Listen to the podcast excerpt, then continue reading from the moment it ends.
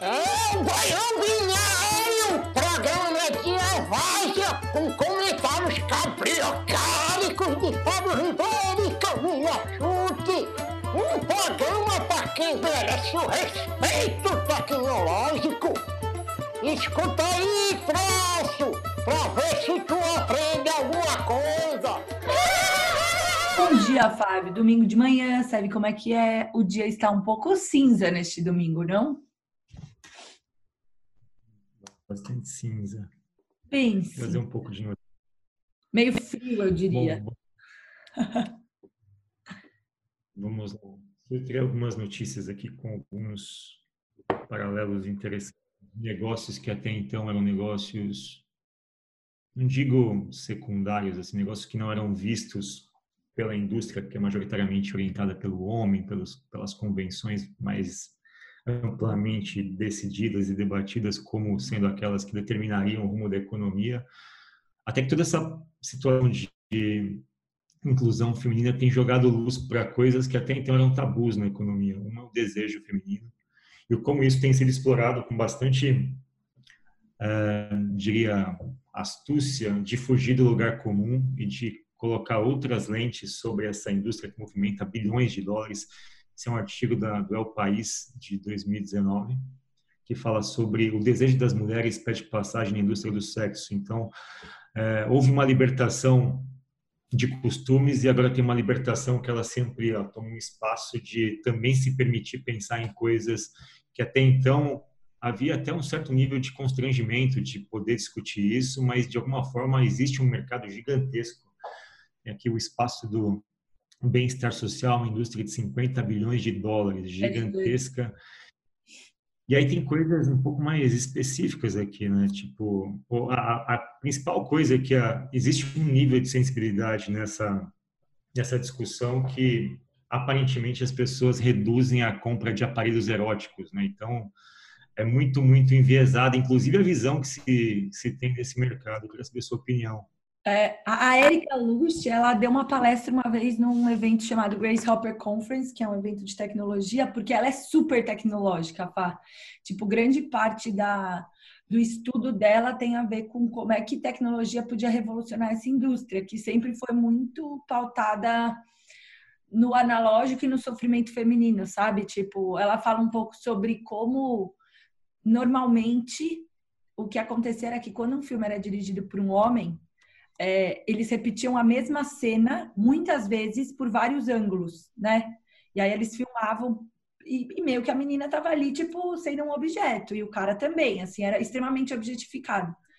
E ela tem várias câmeras diferentes, então é num take só, tal.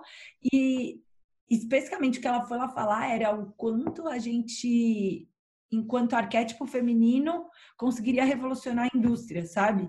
Então, ela, por exemplo, tinha uma preocupação que nunca tinha sido, que nunca tinham tido antes, sabe? Ela fala um outro negócio meio forte de que é, grande parte das, das escolhas das atrizes, né, por exemplo, para os filmes, era muito baseada no que o diretor gostava. Né, do que o diretor achava que era o padrão. Então, muitas meninas faziam cirurgias, tipo, se mutilavam para entrar no padrão daquele diretor, daquele, né, do arquétipo. E ela não, ela tá ali num olhar diferente para essa coisa toda. Então, eu acho que o que, que a gente aprende com tudo isso? Um, é um mercado gigantesco, gigantesco. É, ela na época deu os números, eu não lembro, mas era tipo, eu lembro que eu fiquei chocada com o tamanho do, do mercado e o quanto o arquétipo feminino que tem um pouco mais essa visão compartilhada, né, de colaboração, de cuidado, podia revolucionar. E ela falava que e ela falou que a próxima indústria ia ser a de games, que ela na, na leitura de mundo dela, games tinha começado uma discussão, mas não tinha conseguido resultados ainda. E que ela tinha começado a discussão, mas eles já estavam colhendo resultados na indústria de, né, de pornografia. Então, ela é super legal, essa Érica. Eu achei, é, tipo, um super exemplo de. E ela fala que ela é uma empreendedora tech. ela não. É, tipo, na, na leitura dela é isso, entendeu? É sobre tecnologia conseguindo suportar é, uma indústria que é milionária, enfim. Tem coisas interessantes aqui que chamam atenção. Tá, acho que está tá acontecendo um fenômeno parecido com o fenômeno que aconteceu com a maconha nos Estados Unidos, né? Maconha era algo marginalizado, secundário, associado à marginalidade, enfim. Hoje, a cannabis virou uma indústria gigantesca, tão grande quanto a indústria do desejo feminino. E hoje, pessoas que naturalmente estavam fora ou condenavam essa indústria passam a se apropriar dela. Então, já tem olhares bem mais capitalistas, digamos assim, sobre a indústria do desejo feminino, que vai muito além de brinquedos eróticos, como as pessoas podem supor. Tem questão vinculada à saúde, a prazer, à educação sexual. Dados, Fábio. Ela usa muito dados, sabia? Não sei se na matéria fala. Ela, na época, ela falava que ela usava muito dado. Então, ela entrevistava, tipo, ela ficava, ela, antes de lançar o filme, ela punha uma turma sentada assim, via a reação da, da galera e ela aumentava ou diminuía as cenas dependendo do feedback do usuário. Então, tipo, olha que louco essa leitura de dados, né? Como é que os dados podem ajudar é, é, na indústria? Que é mais ou menos o que acontece com cannabis, né? Se começar a fazer pesquisa de psicodélicos, uso de psicodélicos para ansiedade e afins pô, vamos colocar ciência nessa parada aí e revolucionar, sabe? Dentro do que acontece em tecnologia, né? Então, de alguma forma, se essa indústria vai se desenvolver, ela precisa de executivas femininas, né? Durante algum tempo, mesmo essa área foi meio que liderada por homens. Né? Então, o prazer feminino esteve ausente da educação sexual, da sex e da e da indústria do sexo durante muito tempo. As mulheres são a chave se quisermos inovar e criar oportunidades que explorem, nutrem, inovem em torno de prazer a partir de um ponto de vista feminino. E aqui é uma outra situação. Várias indústrias elas nascem com anseios de, de uma classe que foi que não foi representada em algum momento isso vira um nicho econômico e geralmente quem explora isso geralmente são as mesmas as mesmas pessoas, né? Os fundos de private equity, os homens, enfim. Ah. Esperemos para ver como isso vai eu funcionar, mas aqui... Cara, não te contei de uma, porque tem uma mulher lá também foi no evento da Grace Hopper que eu conheci, que ela me mandou um e-mail falando que estava pronto o produto, porque olha que louco esse dado, né? Câncer de próstata acomete tipo 3% dos homens no mundo. E tem um monte de pesquisa, um monte de remédio, um monte de coisa tentando entender como é que pode curar o câncer de próstata. Tem um negócio, a mulher quando tem filho, né, você fica com incontinência urinária. O que que acontece? Você, tipo, mano, passou um bebê, né, ali, então dá para entender o que que acontece. E aí você perde a musculatura no canal vaginal, beleza. Fábio, 90% das mulheres que têm filhos têm esse problema. Não tinha nenhuma pesquisa, Fábio, sobre como é que a gente pode criar um produto para fazer tipo musculação para as pessoas não terem que operar, Fábio. E aí ela falou assim, cara, olha que louco como a gente sempre priorizou a saúde. Pensa que são 3% dos homens têm câncer de próstata. Nossa, um monte de pesquisa, como é que pode melhorar o exame do toque, lá, lá, lá. 90% das mulheres que têm filhos que tipo estão reverberando a espécie sofrem com um problema de continência urinária, tipo, a, a, turma se, se isola porque não pode sair, porque senão, enfim, faz xixi na calça. E aí ela criou o primeiro, um, um brinquedo lá que faz, trabalha a musculatura, sabe? E aí nenhum fundo queria investir, Fábio. Falava, tipo, cara, peraí, o meu mercado são 90% das mulheres que tiveram filho no mundo. Você investe em saúde, tipo, como assim, sabe? Então, acho que além das. Eu concordo plenamente que a gente precisa colocar empresárias mulheres, mas eu acho que também a gente precisa reenquadrar, sabe? Tipo, o quanto a gente não olha para a indústria da beleza com um pouco mais de competitividade, a indústria é, é, do desejo feminino, da saúde feminina, por não entender que, meu, existe um mercado enorme, sabe? Mas como não é o meu mercado, então eu não quero. Então, acho que além de empresários, a gente vai precisar de uns VC diferentes também. E aí começam a ter coisas, né? Se o Walmart vai, pretende vender artigos femininos, artigos eróticos femininos no supermercado, e a coisa ganha uma outra conotação. É, né? é isso. Porque quando o Walmart julga, é porque de forma muito clara, um, o varejo americano resolveu vender isso em larga escala. Quer dizer que alguma coisa deve estar mudando, pelo menos na concepção, no pudor, no tipo de discussão conservadora que sempre existiu em relação a isso. E um outro reflexo é que, pela primeira vez, uma iniciativa voltada a e-commerce de artigos para sexualidade feminina foi aceito numa plataforma de crowdfunding. É, foi a primeira empresa desse formato a ser aceita, o que também significa um movimento bastante tímido, mas já um movimento de tomada, pelo menos tomada não, pelo menos de equilíbrio no mercado, que é basicamente orientado pelo viés masculino. Então tem coisas bem interessantes aqui, até como mudança do comportamento dos homens, né? Tem uma educadora sexual aqui, uma sexóloga que diz que os homens tinham posturas bastante tolas no passado, mas que hoje as perguntas já são um pouquinho mais respeitosas, são um pouquinho mais conscientes, já tem um tipo de preocupação diferente e talvez isso tenha sido provocado até pela dinâmica social sobre a lógica de como funcionam os aplicativos, da forma como você está expondo e se expondo para as pessoas, isso implica também um ajuste de sensibilidade coletiva. Então tem bastante coisa legal aqui.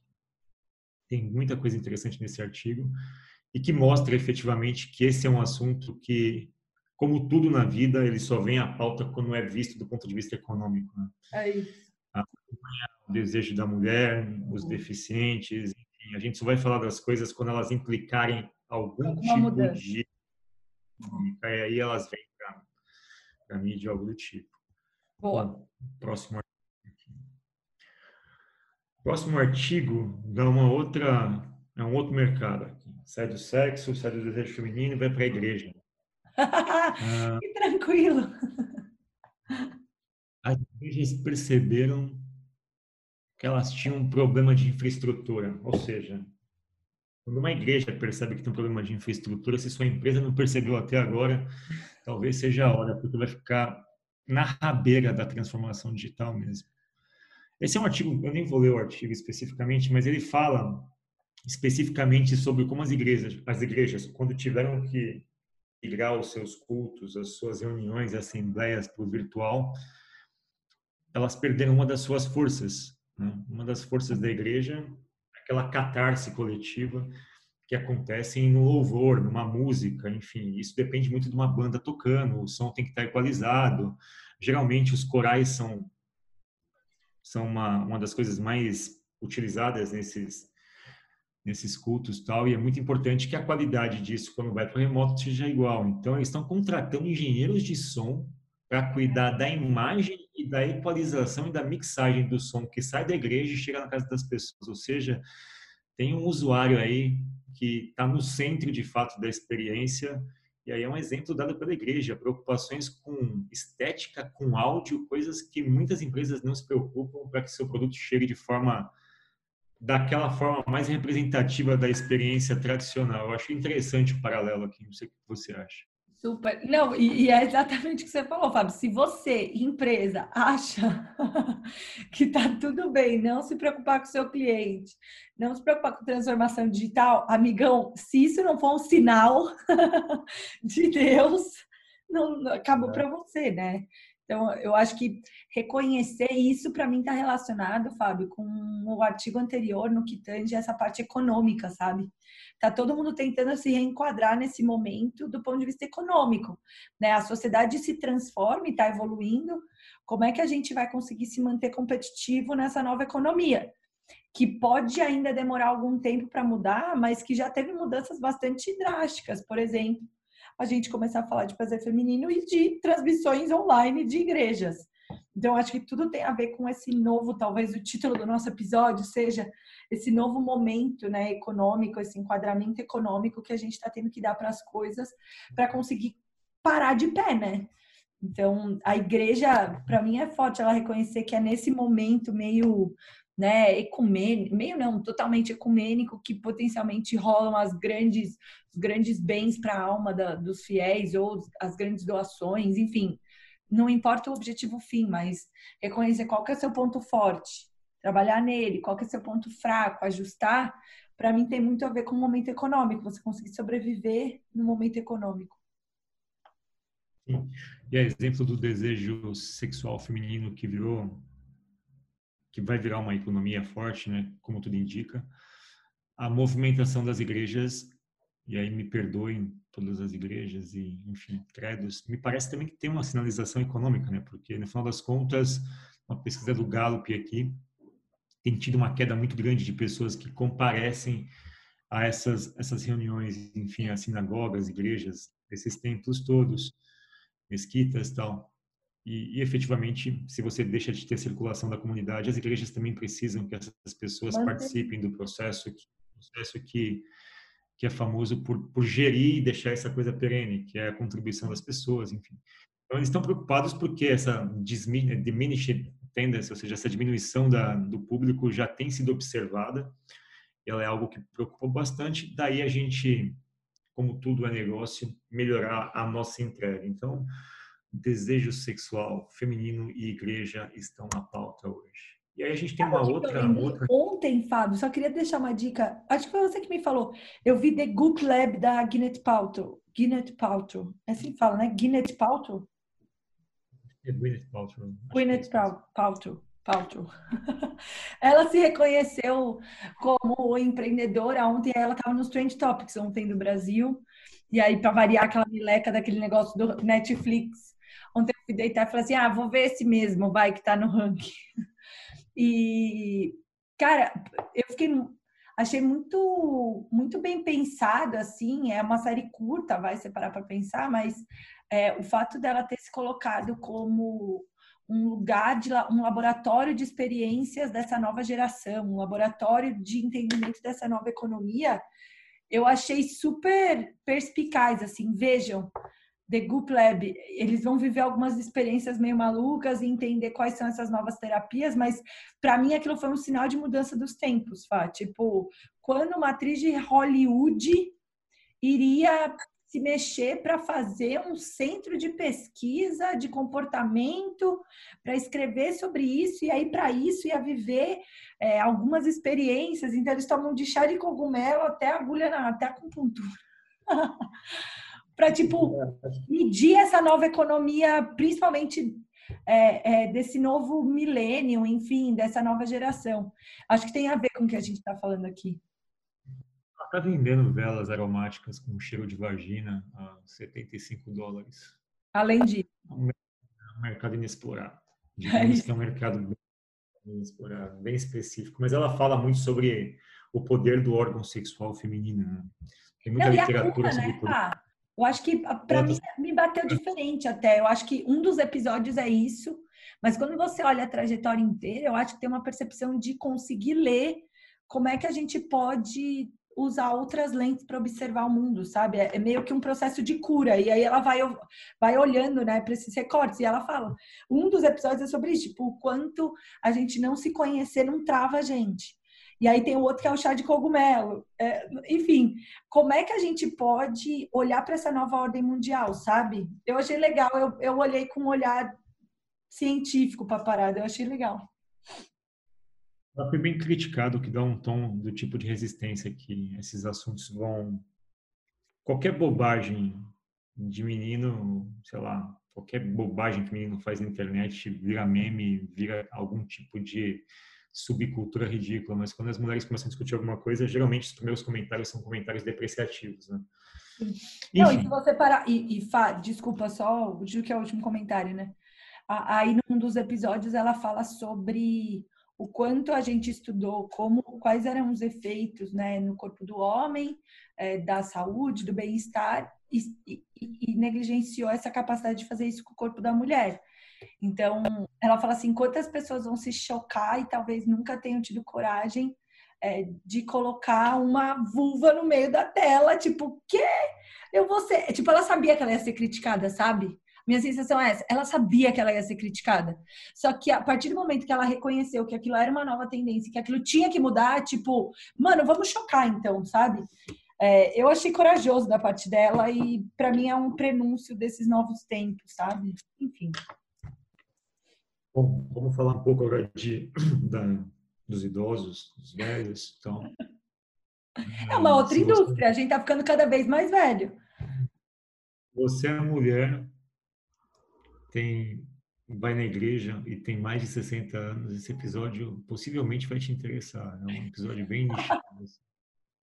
Ele está falando dos seus desejos, ou seja, desejos de uma mulher acima de 60, falando das suas experiências na igreja, que vão melhorar muito em imagem e som. E aqui também tem grupos de pessoas que. Esse grupo de leitura, Clube de Leitura 6.0, é um negócio bem interessante. A gente fez algo parecido na Mastertech, mas são pessoas que, por conta da da ausência, né? enfim, do processo todo de isolamento social. Estão achando uma alternativa para poder, poder ler. Eu achei bem interessante, não é nada novo ter um clube de leitura. Também não deve ser novo ter um clube de leitura na virtual. Eu acho interessante isso para idosos, para velhos e tal. Mas eu acho interessante algumas coisas que foram ditas no artigo. A leitura está ajudando Cleide, que entrou mal na quarentena. Ela tinha perdido o companheiro que estava do seu lado 60, há 60 anos. E ela tinha levado um tombo. Eu estava mal e percebi que meu organismo não estava reagindo. Não podia sair, nem estava disposta a sair. Dele está me ajudando a passar o tempo, a refletir e formar opinião. Isso tem ocupado a minha cabeça. Meu ânimo está melhor e sinto que estou com mais coragem. Tem uma coisa que ela colocou que eu acho muito, muito interessante, que ela meio que sintetizou aqui um dos grandes males da sociedade atual. Nas discussões, ela conta, ainda prefere apenas ouvir. E só isso já é enriquecedor. Como li pouco na vida, não tenho facilidade de comentar os livros, mas é muito interessante perceber que às vezes a leitura de outra pessoa não bate com a sua. Então, ela meio que declarou especificamente aqui os princípios elementares de um processo de comunicação eficiente. Né? Quando você não sabe muito, você ouve, mas mesmo ao ouvir, você percebe que os seres humanos têm opiniões distintas sobre as coisas. Né? Então, tem um princípio muito forte aqui de comunicação não violenta. Tem uma outra coisa que eu achei bem legal aqui. Não, e para mim é o um entendimento é. da diferença, né, Fá? Tipo, cara, a gente não precisa pensar a mesma coisa. E tudo bem eu te ouvir, né? É, eu acho bonito isso dela reconhecer um que ela não tá à vontade para comentar, mas ela se sentir à vontade só para ouvir pensar que é diferente e aí ela formar uma opinião para ela e não necessariamente ter que dar. Hoje a gente está nessa vibe de tudo que você tem opinião, você tem que falar. Às vezes, tipo, você pega o Instagram, eu mesma essa semana, é, não sei o quê, aí você dá opinião, tipo, não é sobre isso, é sobre você ir lá pegar, racionalizar essa opinião e aí beleza, guarda para você, tá tudo bem, não precisa ficar contando para todo mundo. Como a dona Cleide aqui falou um pouco de não violenta, a dona Alice Seixas, de 79 anos, coloca um outro elemento aqui. Como não podemos retirar o livro, a biblioteca nos manda o e-book e nos encontramos online para discuti-lo. Olha, olha essa frase da dona Alice, toda modernona, o e-book. Ai, ai, ai, dona, dona Alice tem muito mais repertório tecnológico do que eu. Acho que as pessoas ficam assim, funciona, mas interação é diferente, falta calor humano. Acho que as pessoas ficam mais inibidas. Ela que sempre muito melhorou com o decorrer da quarentena, mas tem aproveitado para se familiarizar com o Kindle. O que é interessante dela falar isso, calor humano. De fato, isso é uma coisa interessante, né? É um, é um outro tipo de, de, de consequência, né? Das Cara, coisas. Assim, São Paulo tem. Não é bonito, Fá? Você parar para pensar que a dona Alice tem quase 80 anos e ela está se adaptando nesse momento. Tipo, olha essa frase, é o que você falou, Fábio. A biblioteca manda o e-book, a gente se encontra online, eu estou me familiarizando com o meu Kindle. Tipo, como assim? Eu... olha que louca essa nova ordem mundial, né? É ensinar repertório digital do jeito que a gente sempre fez, né? Só adaptando o meio. Ela fala, e a dona Alice fala um pouco aqui de pair programming. Por que, que é importante você, programadora, você, programador que está iniciando a carreira, por que, que é importante programar com alguém? A dona Alice te fala por quê. Ela gosta da experiência de leitura compartilhada. Ler é muito solitário, tipo programação. Quando você lê sabendo que vai compartilhar a sua experiência, tipo programação, acaba lendo com outros olhos, tipo programação. E você que os outros... Estimula. Exato, você se estimula pela troca. É importante. Ou seja, programação em par, qualquer trabalho em par, nasce do princípio de que se você vai fazer alguma coisa para alguém, você se preocupa, você se doa, você interpreta aquilo do, no olhar do outro. Então, eu acho que isso não só em programação, eu estou puxando a brasa para nossa sardinha aqui, mas mais especificamente porque esse tipo de atitude, no limite, ela é mais produtiva, mais enriquecedora mesmo. Gostei muito. Enfim, eu gostei, eu gostei muito desse artigo. Olha, até o feminismo aí, ó, leia mulheres. É, e aqui tem uma outra coisa que é bem importante aqui. Embora a preferência seja pelos encontros cara a cara, como pressupõe o mandamento ágil, surgiu a ideia de fazer um festival reunindo mediadoras e leitores dos clubes de todas as cidades. A primeira edição começa no dia 4 de julho, eu vou colocar isso na curadoria, e a ideia é que esses encontros virtuais sejam mensais. Sobre a leitura compartilhada, elas dizem que ela ajuda não só a ler mais, mas a compreender mais do mundo e a ter mais empatia. Participar de um clube não é só falar, mas ter esses momentos de escuta e discussão que trarão ainda mais conteúdo para o livro. Ou seja, são pérolas de sabedoria, né? Uma frase bem escrita, curta, rápida, direta, sintetiza uma série de elementos que estão presentes na, na dinâmica corporativa atual. E você vê isso lendo um artigo sobre clubes de leituras de pessoas acima de 60 anos. Ou seja, conteúdo e educação está completamente... Fábio, compartilha aí com a turma a nossa ideia do Sociedade dos Poetas Remotos vou compartilhar. A gente tem uma ideia semelhante a essa. Talvez a gente não tenha disciplina que só é alcançada pela idade. A gente tem uma ideia de cada um dos nossos 20 funcionários, 20 colaboradores da Mastertech receber um livro com coisas que nos dizem respeito, são importantes na nossa formação como empresa, na nossa estrutura de pensamento. E essas pessoas, elas estão pareadas é, lendo esses livros e comentando e tentando achar pontos de contato entre essas duas narrativas que são obviamente bem diferentes. Tem livros de psicologia comportamental, tem ficção, não ficção, tem biografia, tem livro de negócio, tem livro de aventura, enfim, uma série de leituras que as pessoas leem e se comprometem a falar umas com as outras, passar a sua experiência. E há pontos de contato como esse que a gente fez, de achar um ponto de contato com a iniciativa dessa com vários princípios de gestão. Então a gente vai colocar o link nesse episódio. O Marcão pediu para não instruir a colocar o link, que não dá para colocar o link, enfim, coloque o link na descrição, Marcos, lá, Boa. sobre o nosso Sociedade dos Projetos Remotos e a gente coloca essa dica na próxima curadoria. Clube Seguindo... de Leitura 6.0, gostei. E aí é sobre ouvir, né, Fá? A gente às vezes confunde muito essas coisas. Como é que a gente pode ouvir mais do que só ter que falar, né? E aí, a última, para encerrar o episódio, é, que começou com a indústria do desejo sexual feminino, passou pela transição digital que passam as igrejas, falamos aqui dos clubes de leituras para idosos, e aí tem um artigo da Wired, que é recente, do dia 5 de maio, que fala que a neurociência explica por que, que a gente está com fome de pele.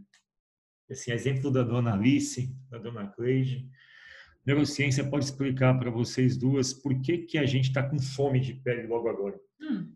Muitas pessoas têm relatado esse fenômeno chamado skin hunger. Skin hunger é, à medida que a gente está mais tempo isolado, algumas pessoas, uma porção generosa das, das pessoas, assim, um percentual bastante grande, começa a relatar que sente falta do toque humano, do abraço, do toque mesmo, do toque de pele qualquer. É, e, e, tem explicações científicas do porquê que isso acontece, né? Então, as pessoas, de alguma forma, estão começando a entrar num estágio onde isso está fazendo falta e isso tem complicações biológicas, inclusive. Aqui tem que, sem o contato humano, é, a gente se deteriora física e emocionalmente, né? E aí tem uma, uma, ampla literatura que a falta de toque, de interação de pele com pele mesmo, tem consequências negativas no bem-estar e tem consequências negativas por conta de coisas que envolvem liberação de cortisol, ou seja, de alguma forma, como a gente é uma criatura bastante relacional, humana, é, quando a gente está limitado desse tipo de contato, a gente fica com o sistema nervoso prejudicado. Então, tanto a nossa cabeça como o sistema nervoso passam a sofrer isso de forma muito clara. E isso tem a ver com liberação de cortisol. Então, aqui, com, a, com o distanciamento social, a gente fica mais suscetível ao coronavírus, porque de certa forma a nossa imunidade cai, né?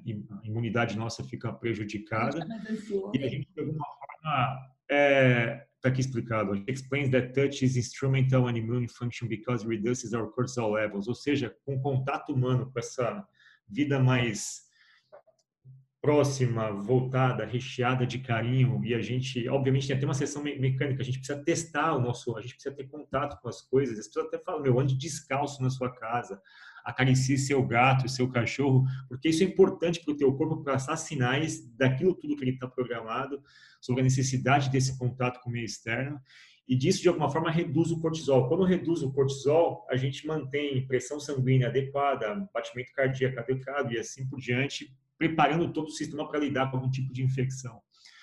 Então, tudo o que a gente está acontecendo agora tem até isso. Assim, dizem que nos Estados Unidos, de 100 pessoas pesquisadas, 26 é, estão sofrendo muito é, esse isolamento e 16% de alguma forma moderadamente. Ou seja, praticamente 40% das pessoas estão reportando distúrbios provocados por ausência desse contato. E aí, algumas especificamente que nunca gostaram de abraços, nunca gostaram de fazer qualquer tipo de interação, estão dizendo que na volta vão abraçar todo mundo. Isso mais do que uma declaração de Twitter, tal, tem um fundamento neurológico aí, né? As pessoas precisam. Quando liberar a quarentena, ficar três dias sem voltar para casa, tipo, emendando. As pessoas estão um bar no outro. É. Engraçado que a gente começou esse episódio falando do desenho sexual feminino, falando de coisas, de brinquedos sexuais que de alguma forma é a satisfação per si. Falamos das igrejas também, dos isolamentos, das senhoras que leem, dos senhores que leem, e aqui especificamente é o contraponto do quanto a ausência do contato, como as nossas duas senhoras disseram, tem uma função inclusive de saúde aqui. Então tem muita gente compensando isso com cães e gatos, pessoas que naturalmente não faziam muito carinho nos seus bichos, começam a fazer obsessivamente. Enfim, temos aqui uma situação que de alguma forma passa a ser de saúde pública, né? Aumenta o estresse, isso tem a ver com essas coisas todas que eu especificamente não nunca dei muita atenção. Não sei declarar se eu sinto ou não falta, mas teoricamente tem uma justificativa muito boa para isso. Lógica. É. é e eu acho que é esses novos estudos, né, Fá? Eu acho que a gente está passando por essa transição social, das pessoas se preocuparem com isso. É, eu não sei se as pessoas se preocupavam com isso, tipo, na época da guerra se alguém tinha uma pesquisa de neurociência sobre skin hunger, entendeu? Tipo, acho que a nossa sociedade está se modernizando e isso eh, incorre né, numa mudança econômica, numa mudança de postura frente à ciência, numa mudança de perspectiva sobre o que é viver, né? Sim, exato. Bom, era isso para hoje. O episódio foi sobre nova ordem mundial sobre, enfim, um episódio dedicado às mulheres com coisas muito específicas da, da indústria. Obviamente, igreja não é coisa de mulher apenas, mas todo o nosso episódio foi calcado em algumas declarações de mulheres poderosíssimas, como as leitoras acima de 60 anos, e aqui especificamente sobre estão a Estão com e-books, algumas... Fábio, elas estão com e-books, se encontrando online com os seus Kindles. Eu acho é. o máximo estão com tudo e elas estão sabendo fazer toda a leitura de como programar em dupla é melhor, de como isso escutativa funciona na prática, de como o calor, enfim.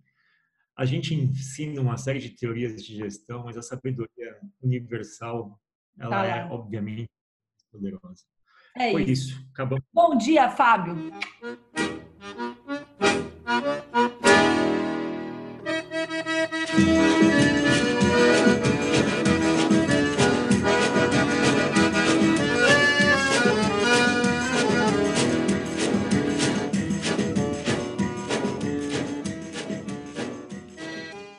Esse podcast foi produzido pela Mastertech.